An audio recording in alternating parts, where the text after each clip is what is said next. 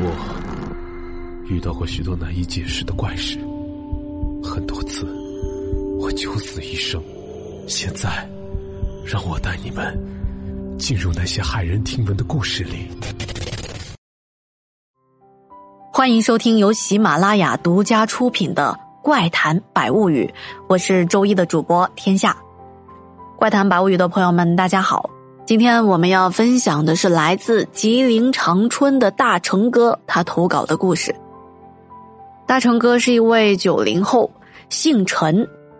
在节目当中，本来我是想叫他小陈小哥哥的，不过他说我不想当小陈了，就叫我大成哥吧。看样子是没少被叫小陈啊。那么大成哥之前在山东读书学医，现在回到长春的老家的镇上，开了个中医诊所。那么现在是一位中医小哥哥啊。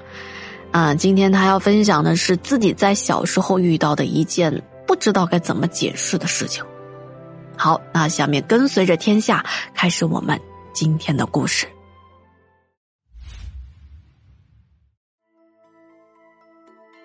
大成哥说，在我上初中那会儿，我们村里的所有学生都是小学毕业之后统一到镇上读初中的。我家有个亲戚，也是我爸爸的亲大姨，我管这位长辈叫大姨奶奶。啊，那么大姨奶奶的孙女儿，也就是算起来是我的表姐吧，在我们镇上这所公立的初中当教师。小孩上了学，大人也是操心嘛。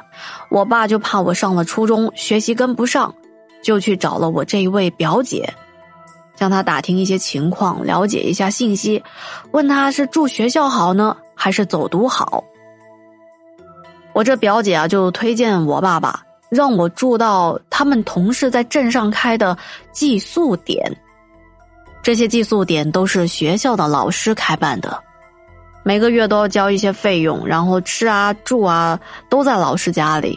万一遇到学习上有什么不会的，还可以让老师帮忙辅导辅导。就这样，我被爸爸送到了老师家寄宿。这里啊，的确很严格。比如每天晚上，老师要求我们必须学习到十点半才能够熄灯睡觉，这一切都在老师的监管之下。那么我住了半个学期，和同学们都熟悉了。由于我们这个寄宿点只是招收男学生，男生嘛在一起不免就有一些淘气，啊，那么这件事情就是在我们的小打小闹中突然发生的。我记得那会儿临近月考了，然后每个同学都很紧张，老师对于我们的要求就更加的严格了，每天晚上都是学习到十一点钟才能睡觉。有一天晚上，大概是十一点钟，有一个叫张海泉的同学，他想上厕所，厕所在一个平房的后面。那边整片区域就只有一个灯泡，散发出一些微弱的黄色光芒。这大半夜的，其他的区域都很黑，他就不敢一个人去，啊，就叫上我们四五个人。正好当时我也想去上厕所，所以就跟他们一起去了。男孩子嘛，都不太老实，啊，喜欢动手动脚的，打打闹闹的。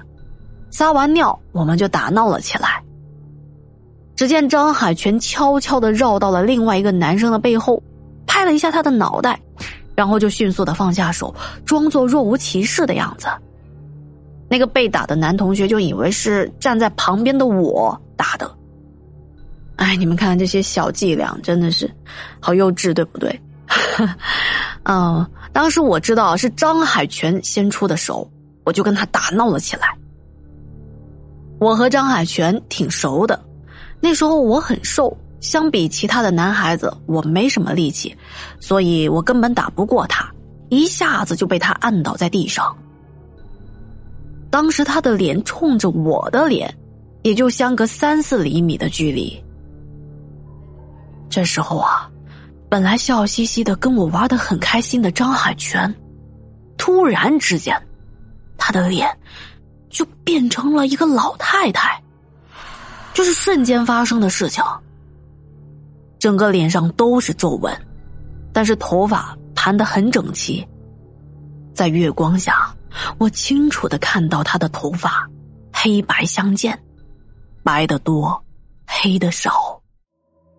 他的身上穿的是那种类似唐装的青黑色的套装，很是整洁。老太太好像很生气，眼睛直瞪着我，目露凶光。紧接着，她抬起双手，紧紧的掐着我的脖子，她的嘴巴因为极度的愤怒大张着，我看到他满嘴烂牙，一股臭气呼到我的脸上，令我作呕。在这一瞬间，我整个人就傻了。哎，张海泉。怎么就变成老太太了呢？我被他摁在地上，无法动弹，被扑面而来的恶臭口气熏得头昏脑胀。紧接着，脑子一片空白。也不知道过了多长时间，当我缓过来以后，我发现现场就只剩下我一个人了，其他的同学们早就不知道跑哪去了。当时我就觉得自己浑身发软，瘫在地上一点劲儿都没有。后来是一点一点的爬起来，扶着墙走回到教室里去的。那么这件事情我也没敢跟同学们说，因为说了他们也不会相信，肯定会说啊你在编什么故事吓唬我们呢。所以啊这件事情就当做过去了。等我们月考结束，就到了周末了。我有一辆自行车寄存在老师的家里。那段时间刚学会骑车，每个周末都是自己骑车回家的。啊，这一辆自行车是那种中间有一条单杠的大自行车，也就是传说中的这个二八大杠了，挺沉的。这可是我爸爸的老古董。那么为了方便我上学，他就把他的这个车给我用了。那天我骑着车带着我的好朋友雷子一起回家去，因为当时我的车技还不太好，又是二八这种大家伙，车的后座上还带着一个一百多斤重的人。当我骑到了公路转村路的一个直角拐弯，那还是个下坡路呢，这车子就不听我使唤了。我要往左边拐，可车头就偏往右偏。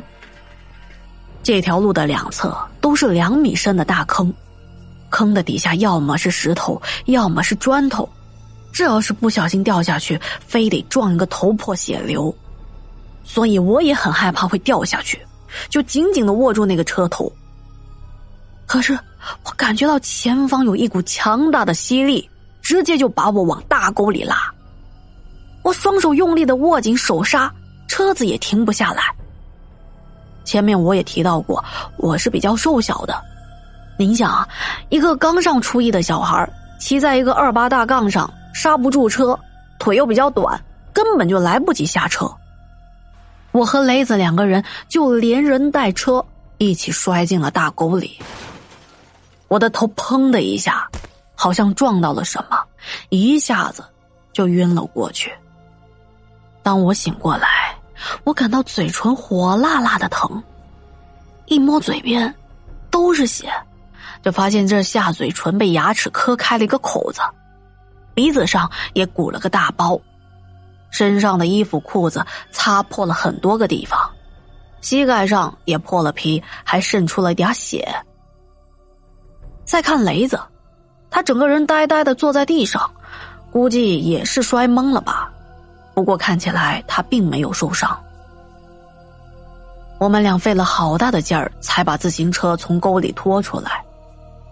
我推着自行车一瘸一拐的往前走，雷子跟在身后。这说起来也算是运气比较好吧。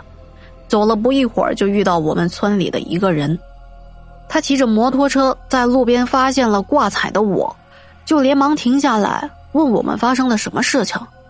我就一五一十跟他说了，他马上骑着摩托车去了我家，跟我爸说了刚才我摔到沟里的事情。那接到消息的爸爸就很着急啊，马上骑着车要来找我。见面之后看到我受了一些皮外伤，他这才稍微的放了一下心。接着他就跟我说，他在刚才来的路上啊，忽然有一条鱼、一块肉，还有一些青菜掉在他的面前。当时他正骑车呢，抬头一看，发现这些东西是从前面的那一辆摩托车上掉下来的。那摩托车开得飞快，我爸就赶紧喊他：“哎呀，你东西掉了呀！”可是人家根本就听不见，摩托车一溜烟就没影了，也看不清楚这车上到底是谁。我爸爸就不知道该怎么样把这些肉菜还回去，当时呢又着急找我，想了想，最终就找了个地方把这些鱼啊肉啊藏起来，并且用苞米杆在上面做了个记号，然后就继续往前开车，不一会儿就发现了我们两个。用我爸爸的话来说啊，他觉得这一天运气还是挺不错的，一方面是他这辈子是第一次捡到了鱼。他觉得这是个好兆头，另一方面是我没有出什么大事情。不过他也没有彻底的放心，毕竟我是摔进了一个两米深的大坑啊！特别是我后来还跟他说了前两天在寄宿点看到那个老太太的事情。他带我去医生那边做了一些检查，又找人给我看了看，做了一些民俗方面的处理。没过两天，我爸就帮我转到了别的老师的寄宿点去了。至于我为什么会看到张海泉变成老太太的样子，估计是在我倒地的时候，真正的张海泉和同学们一哄而散，而这个不知道打哪来的老太太就压了上来。据那个懂民俗的人说，从那天晚上开始，那老太太就一直跟在我的身边，也是她。导致我骑车摔到沟里去的，这仔细一想，还真的挺可怕的呢。